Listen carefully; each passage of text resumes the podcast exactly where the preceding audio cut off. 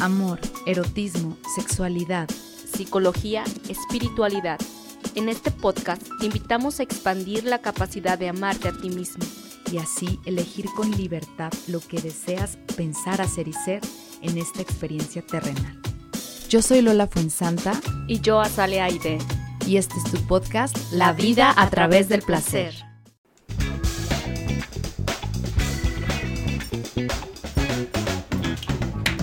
Bienvenidos, placenteros. Y placenteras de la vida. Y del amor. A su podcast de sexualidad, parejas, psique, cultura, misticismo. Y el día de hoy exclusivamente de Madres Tóxicas.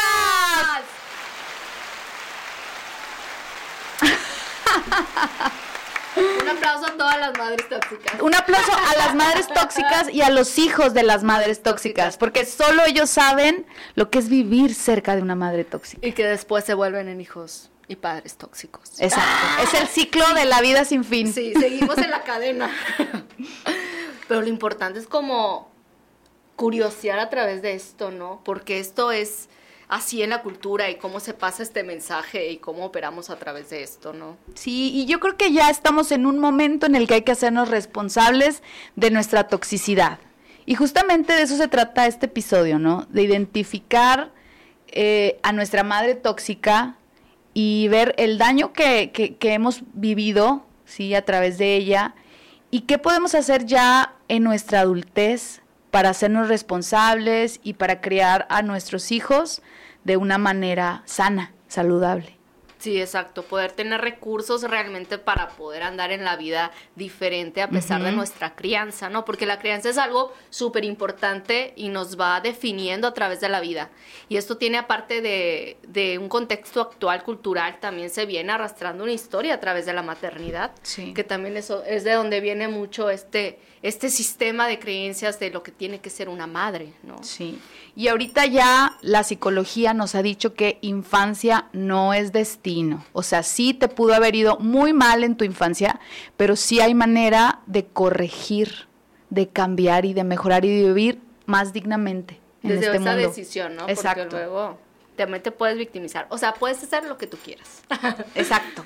Pero bueno, vamos a, para entrar así en calor un poquito, ejemplificar a una madre tóxica y a través de la comedia, de la parodia, es muy fácil verlas y por eso nos dan tanta risa y por eso estos estandoperos como Paco del Miguel y otros más que no se me acuerdo, son tan famosos porque nos hacen reír mucho y nos identificamos en un punto de que sí, mi mamá ha dicho eso. ¿Sí me explicó? Sí, o exageran mucho cómo se trata, cómo es una madre tóxica, Ajá. para que realmente en ese abanico de exageración puedas identificar quizá uno o dos detallitos que tal vez te han pasado a ti sobre tu madre o tus tías o gente que has visto cerca que tiene este tipo de comportamientos. Personajes icónicos. Vamos a, vamos a ver los personajes icónicos de la cultura mexicana, ¿sí? Las mamás victimosas. Esta mamá, Doña Lucha, no sé si la hayan visto en el canal de las estrellas. Sale esta mamá que es victimosa, protectora y que siempre sabe lo que es mejor para ti, antes que, ti, que tú mismo. Claro, y esta es una. Ayer estaba viendo precisamente un episodio de Doña Lucha uh -huh. y su hijo Albe, Alber, Albertano. Albertano, güey. Albertino, no, Albertano y realmente se ve como ella incluso sabe sus niveles de manipulación. Sí, ella sabe los niveles en que Ajá. puede llegar a manipular al otro para que no se vaya. Entonces, el, el papel que, él se, que ella se compra es de esta víctima que se va a quedar sola, que su hijo, ¿qué va a hacer sin ella? Entonces le vende como esa estructura al hijo y el hijo está como todo el tiempo viviendo a través de esa victimez de la mamá pobrecita mi mamá se va a quedar solita, mejor no me caso. Mejor no me caso. Detengo mi vida porque mi mamacita santa, ¿quién va a ver por ella? Entonces, es esta mamá que es la, la máster en manipulación. O sea, jamás le vas a ganar porque ella te conoce perfectamente y sabe qué puntos activarte para que hagas lo que tú, lo que ella quiere, ¿sabes? Sí. Y también se ponen en este lugar medio infantil las víctimas mucho de yo ¿quién te va a dar todo lo que yo te doy? Con esta, sí, sí, sí, o sea, parece película de los 50, pero realmente pareciera que lo escenifican muy bien. O sea, sí, parecía discurso ensayado. Bueno, luego tenemos a esta mamá dependiente, ¿sí? Esta mamá que lo da todo por su hijo, que por lo general crea hijos narcisistas.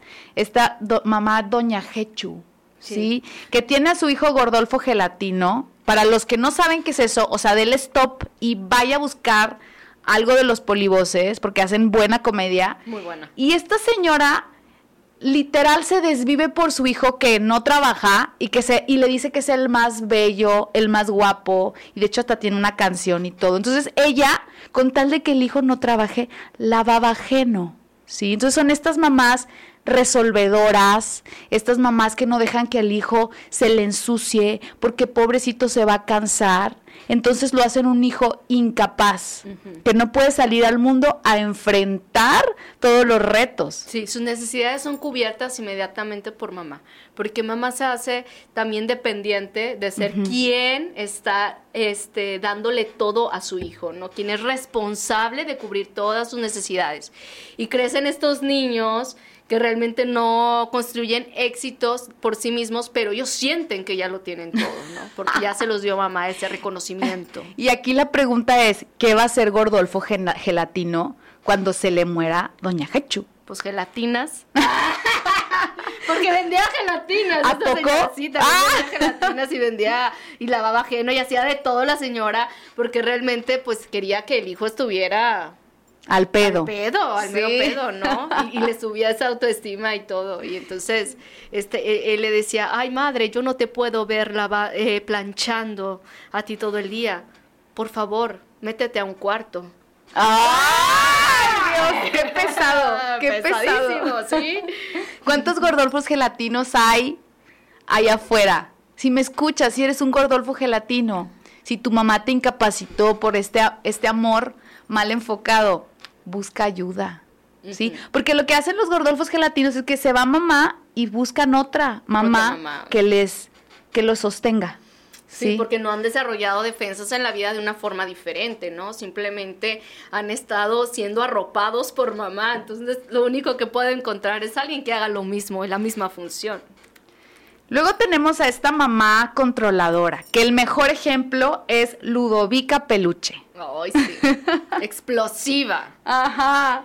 Es esta mujer manipuladora, ¿sí? Maltratadora. Maltratadora, cómo le, le dice y, le hace a Ludovico, ¿sí? Entonces, imagínate un hijo ver eso. Ver como la violencia el diablo. el diablo, sí, la violencia y en todo su esplendor, ¿no? Exacto, esta mamá que explota y ya no sabes ni por qué explota. Pierde el control. Pierde el control y eso crea hijos muy ansiosos porque no sabes qué cómo va a amanecer mamá hoy. Sí. Cómo anda de humor. Sí, y, y me da mucha risa porque aparte es súper tóxica. ¿Qué vas a, imagínate sentir todo el tiempo que vas a tolerar? El día de hoy? ¿Cómo te va a tocar el día de hoy?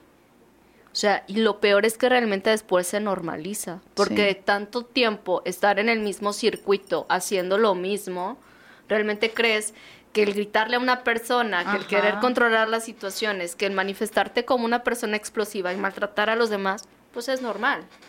Oye, y luego ya los hijos llegan a relaciones donde creen que eso se va a tolerar donde creen que se vale gritar, eh, explotar por cualquier cosa, aventar cosas, azotar puertas. Y este güey me lo tiene que aguantar. Sí, sí, sí, es un índice de destrucción que ya se ve como, bueno, pues es, es como se opera en las relaciones. Luego tenemos a otra mamá, que es la mamá sobreexigente. ¿sí? Es esta mamá estilo Brie Bandecamp. No sé si han visto Esposas Desesperadas, si no han visto, vayan a ver, está muy buenísima esa serie. Y es esta mujer alta, pelirroja, perfecta, ¿sí? Que tiene un montón de dones, que es buena para la cocina, que es buena para la limpieza, para la decoración de la casa. Entonces, ella es ama y señora de que todo se vea como en la foto. Sí, ok, el pantallazo. El pantallazo, o sea, es la típica mamá que tiene en el WhatsApp o en el Facebook la foto de los niños de estudio así, o sea, no se les mueve un pelo al niño, ¿sí? Esa es, esa es una tipo Brie Sí, alguien perfeccionista, rígida, Exacto. fría incluso, ¿no? ¿Y cómo perciben los hijos a ese tipo de mamás? No, pues yo creo que como un gendarme, ¿no? O sea, ahora sí que vives con el, pues con el militar de alto grado, capitán, capitana en, Sí, capitán sí. en todo, ¿no? O sea, no se permite el error, no se permite eh, el, el yo, yo quiero ver cómo soy. Fíjate, sería como vivir como en una negación, porque cuando estás negando tus Ajá. errores, cuando estás negando como... Sí, la naturalidad, la naturaleza del ser humano, que también se te, se te sale el pelo por un lado y te caes y te pegas y andas todo entierrado y no pasa nada. Sí. Pero el mantener siempre cierta compostura, yo creo que también es súper absorbente y sí. desgastante. Sí. Y yo creo que cuando vives con una persona que tiene ese tipo de rigidez, tú te empiezas a meter en ese tipo de rigidez también porque si no, pues la, la contraria es que te va a ir mal, ¿no? Sí, o la, la limpieza excesiva. O sea, también una mamá con mucho trastorno obsesivo compulsivo con la perfección, que tú como hijo te la llevas en tu cabecita, te vas a tu casa y quieres recrear ese ambiente. Sorpresa, Sí. te casaste con un hombre que es bien cochino. ¿Sí me explico? ¿Cómo le vas a hacer con eso? Sí, como que guardan mucho estas sobreexigencias y estas perfecciones, ¿qué dirán? Porque siempre Ajá. estás guardando la composura para que no vean el mugrero que realmente tienes adentro. Entonces sí se, sí se ve mucho ese El tipo. qué dirán, qué va a decir la gente de mí si te ve con esa camisa toda manchada y arrugada. Sí. No es, no, me- no es me importas tú, me interesas tú, no. ¿Qué van a pensar de mí? Exacto. Ay, te- no. se ponen en ese lugar, pues. Y Bueno, bueno, ujú, va- vamos a hablar un poquito de, de cómo es esto de la mujer y la maternidad a través de la cultura.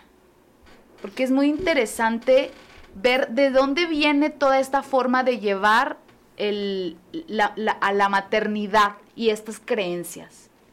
sí, yo creo que si nosotros nos podemos poner a checar la historia y cómo ha ido eh, cambiando la maternidad a través del tiempo, podremos observar que actualmente la maternidad está más ligada a un consumo o a un estilo de vida que realmente a la vocación de guiar y acompañar a un ser humano para que pueda tener recursos y que vuele, ¿no? Y que se haga responsable de su vida. Sí. Entonces, antes lo en las tribus y en las comunidades era súper diferente.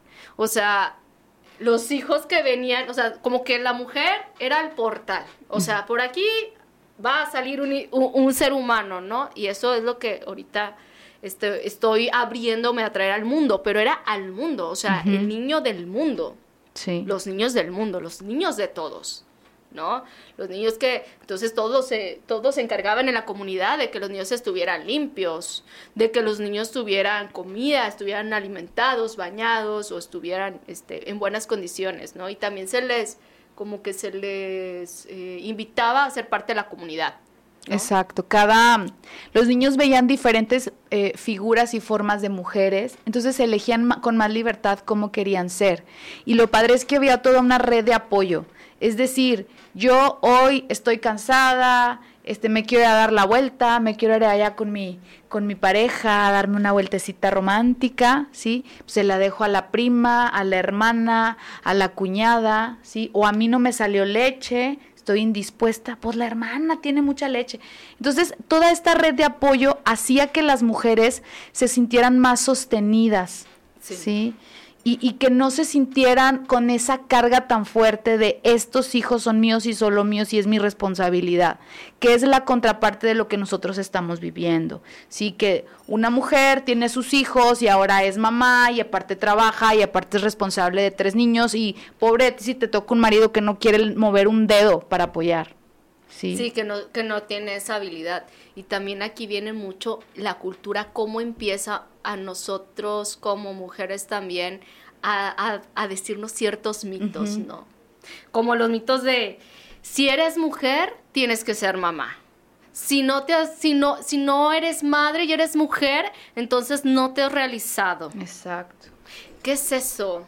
Eh, Es que la palabra es vocación. O sea, así como se tiene vocación de ser maestro, de ser doctor, de ser psicólogo, para ser mamá, tienes que tener vocación, porque es un estar dando y dando y dando y dando y dando. Y si tu mujer no estás clara, ni te metas ahí. ¿Sí me explico? No porque tu mamá te está presionando o porque la sociedad o porque los óvulos ya se te están acabando, se te están haciendo viejos, ¿sí? Te vayas a meter ahí si tú tienes duda, ¿sí? Estate bien consciente qué es lo que, si de verdad quieres traer un hijo al mundo y darle lo mejor de ti. Es que ahorita existe mucha confusión por el pantallazo. O sea, agarras el celular ves a la señora en la carriola. Y luego, ay, mira qué bonito se ve esto y qué tierno. y te ves tú imaginándote con la carriola, el, modelo Versace eh, de, bolsa y tus sombreros y tus lentes y pues ya. Eso ahorita es como se vende la maternidad. Como consumo. Ajá, como un consumo. Y si tú quieres eso, vete, renta un niño y vete a tomar fotos como si fuera tu, tu hijo. Como una muchachita que va al DIF. sí, como una muchachita que va al DIF a tomarse fotos. Sí, o sea, si eso es lo que quieres, hazlo, ¿sabes? No, nadie te va a juzgar.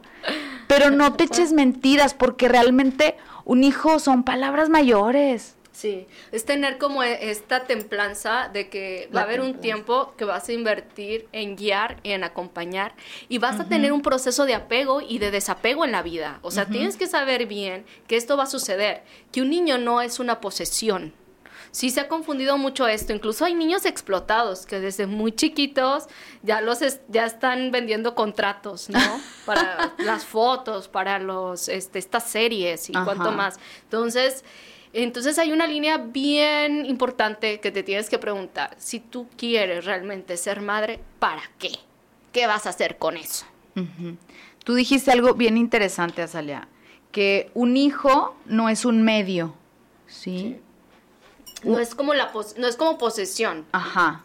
O sea, ahí es ahí es la pregunta de realmente un hijo es... O sea, no es, un, no es un medio, es un fin en sí mismo. Es decir, yo no voy como mamá, si yo tengo sueños frustrados de ser bailarina, de ser cantante, de ser actriz, de ser doctora, ¿sí?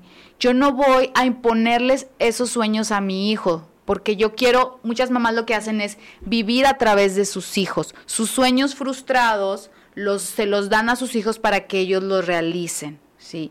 Y no, entender que es un ser humano que va a tener sus propios sueños, sus propios anhelos. Y lo mejor que puedo hacer como mamá es motivarlos, es incentivarlos. Si tu hijo también a veces pasa, ¿no? Que una es como, por ejemplo, yo, yo me pongo en mí, ¿no? Que yo soy muy de, del baile, el canto y todo ese tipo de cosas. Pero imagínate que me saliera una niña que le encantara la computación y la tecnología y que cero bailar, o sea, yo no voy a decir, a huevo tienes que ir a las clases de, baile. No, si no, te, no se te da, no te gusta, pues que te pago un curso de, de la NASA o donde sea, ¿verdad? Para que, en la, pues aquí va a haber dinero. Ah. sí, sí, sí, le pagas un curso en sistemas, en robótica, porque sabes que eso hace feliz a la niña. Es el fin de ella, lo que a ella le gusta, no lo que yo crea o quiera. Exacto, es una cosa que es o la imposición, porque a veces las más lo que quieren es imponer su ley,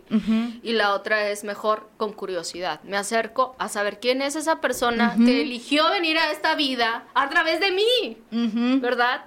Entonces, es, es, una, es una forma en que tú tienes que tomar una decisión como mamá. O sea, la maternidad sí viene a decirte a ti también quién eres tú y qué estás haciendo a través de los hijos. ¿Sí? Los resultados al final nos dicen mucho a través de cómo se educaron, a través del miedo, a través de no, poner límites, a través de las exigencias de la víctima, de todos estos personajes que hablábamos, ¿no? Sí, ahora yo creo que estaría bien padre hablar de cómo se ve una mamá tóxica con hijos pequeños, ¿sí? Porque a veces este, idealizamos como esa, ese momento en el que el niño está chiquito, ¿sí? Pero hay comportamientos sutiles que, que te das cuenta que, que, ahí se está gestando una relación difícil. Y estás muy a tiempo de corregir. Claro, sí, porque se ven todo tipo de madres. Mira, por ejemplo, esto que hablábamos de la pertenencia. O sea, hay madres que se apegan demasiado al hijo. Es decir, todo el día no duermen, se la pasan viendo al bebé en la cuna, se la pasan viendo si se movió, si, si ya lo agarran, ya no, este, no lo dejan solo, está nada más viendo qué hace. Y este clase de apego a veces llega después a consecuencias de que la, la madre pues ya tampoco se atiende a sí misma, ¿no? O sea, el mensaje es, yo me desvivo por, por los hijos.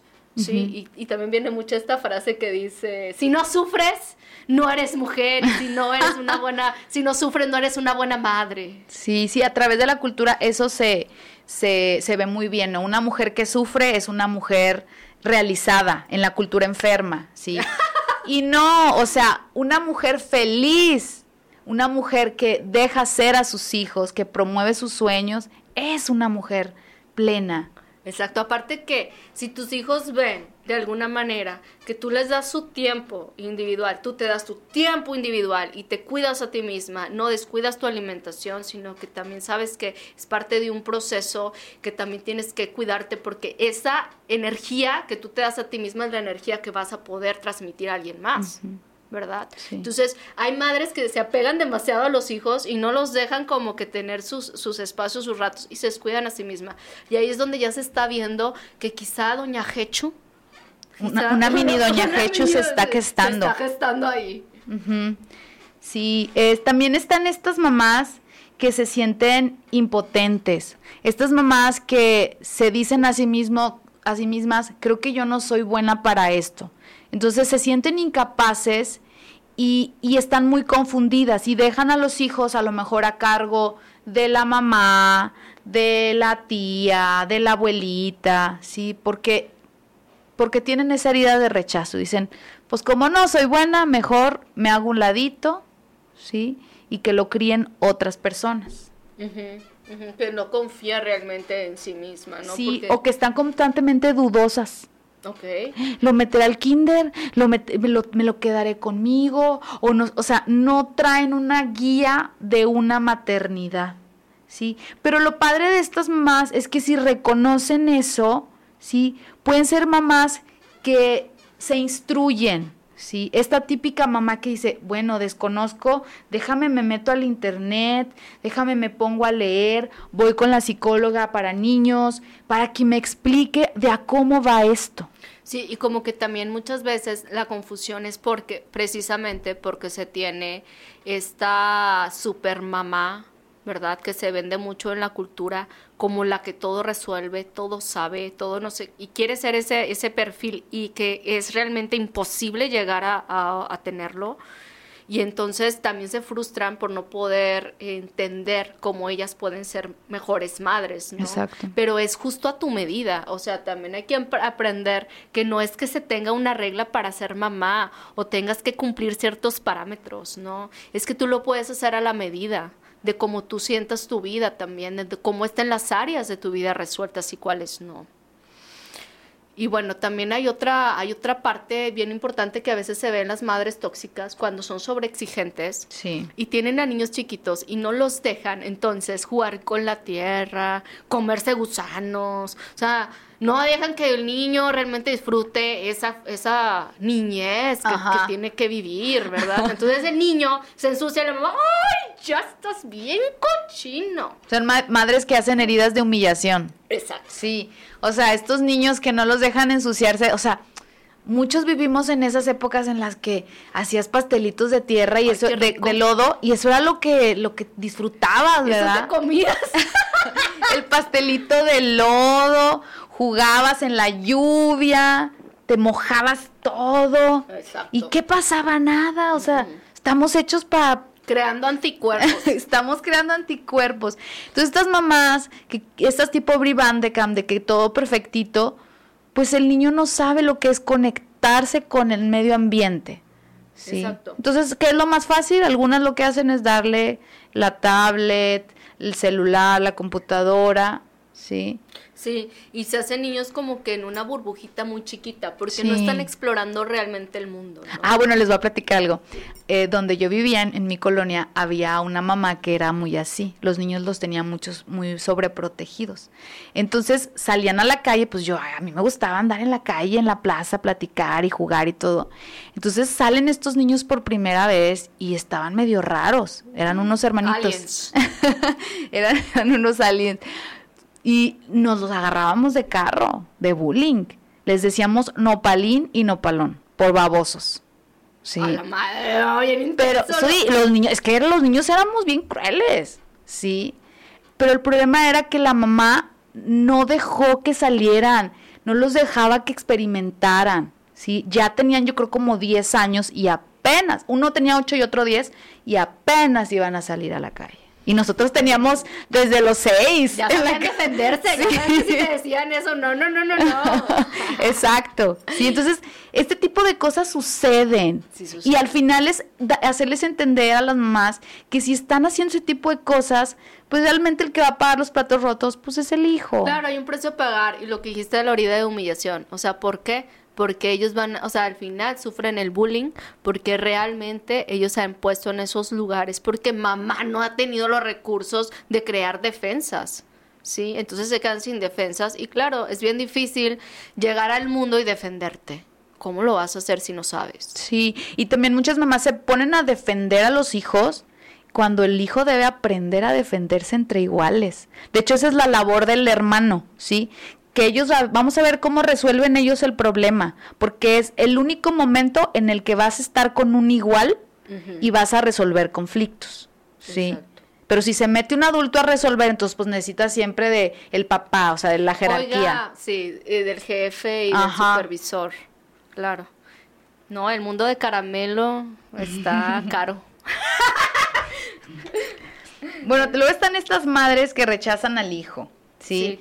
Que lo culpan por no asumir sus responsabilidades, ¿sí? Por, culpando de sus emociones. Es, estas mamás que, que ser, yo creo que también vienen mucho de la herida de rechazo, que no quieren ser mamás. Exacto, que han sido mamás tal vez por la cultura, porque ya me casé y es lo que sigue, ¿no? Sí. Sí, este, este tipo de mamá, bueno, como hijo de, de una mamá sí te sientes que no eres querido, Sí, te sientes que no puedes ocupar un lugar en el espacio. Sí, que no, que no te han aceptado, porque yo creo que en esta herida de rechazo se lleva mucho el que no estás siendo bienvenido, ¿no?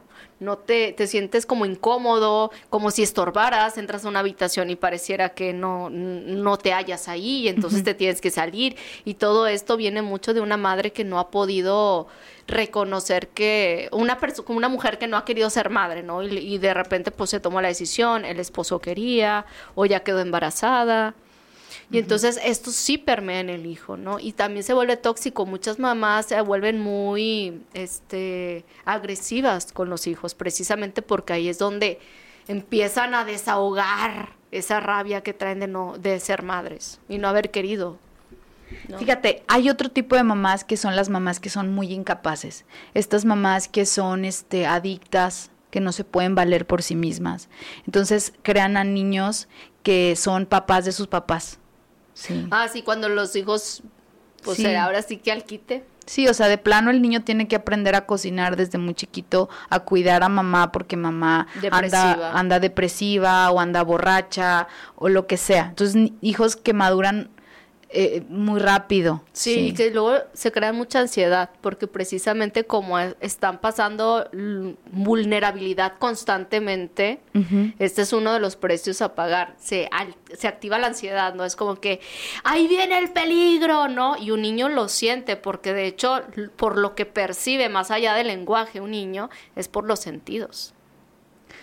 Oigan, pues ya se nos está acabando el tiempo de este episodio. Va a haber un segundo episodio de este tema.